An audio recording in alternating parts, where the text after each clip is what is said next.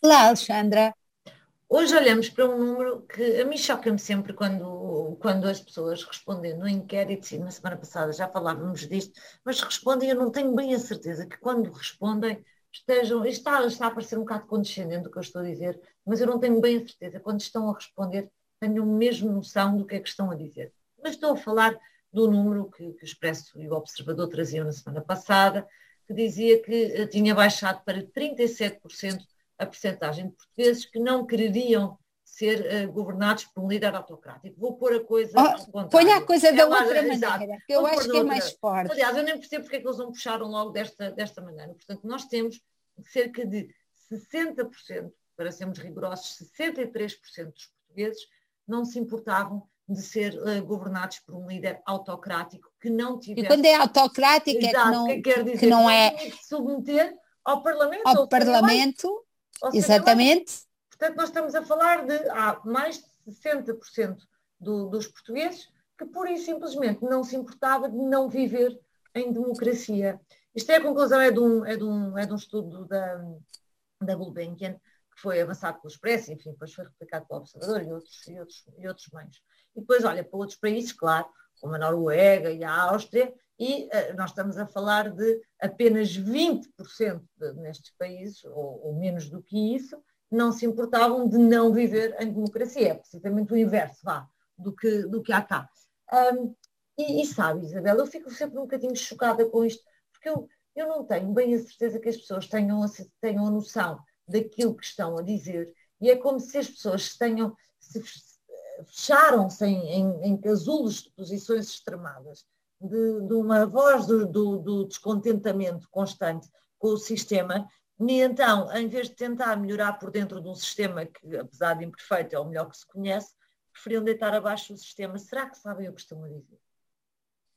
O próprio investigador, uh, o Pedro Magalhães, disse que achava que eventualmente isto era uma resposta bastante superficial, mas mesmo sendo superficial, a verdade é que acontece em Portugal, é a única, diz ele ao expresso, é a única democracia ocidental onde isto está a acontecer. Uh, portanto, a acontecer com esta, uh, com esta intensidade.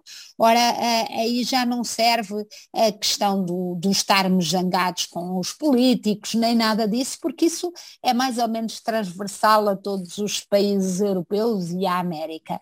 E, e, terão que, eu acho que de facto um, não, é difícil de encontrar, é difícil de encontrar explicação para isto, a não ser, uh, como a Alexandra diz, que nós gostávamos, que se, nos infantilizamos nas respostas a isto e queremos as duas coisas, ou seja, queremos ter uma democracia, queremos ter uh, um, obviamente queremos votar, ter a liberdade de escolher, etc., mas ao mesmo tempo temos aquela conversa, era preciso que viesse aqui alguém meter isto na, na, na ordem.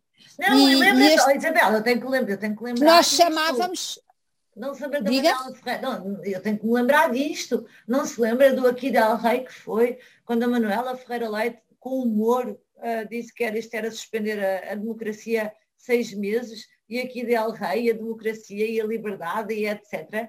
E depois as pessoas são capazes de olhar para um, um inquérito destes uh, e dizerem uma coisa destas. Por acaso gostava de saber onde é que está aqui, normalmente, tudo, o, que, o que explica os nossos comportamentos em 2021 tem uma causa qualquer no 25 de Abril, não é? Do hum. fascismo e, e no, na nossa falta de liberdade até ao 25 de Abril.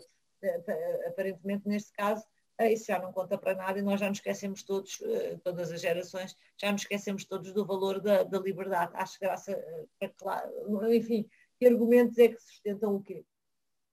Exatamente, e sobretudo quando vamos celebrar quase 50 anos do 25 de Abril, uh, vamos dizer que as pessoas, apesar de, uh, de tudo o que mudou neste país, e mudou tudo, mudou a educação, mudou, uh, mudou, por muito que as pessoas critiquem, basta olhar para os indicadores de estatística para ver que este é um país muito melhor do que o país que tínhamos há 50 anos, e apesar disso, as pessoas aparentemente estão insatisfeitas feitas um, e, e, como a Alexandra diz, em vez de acharem que conseguem mudar o sistema, um, criam um, um salvador da pátria, um salvador da pátria, isso é, eu acho que é muito preocupante.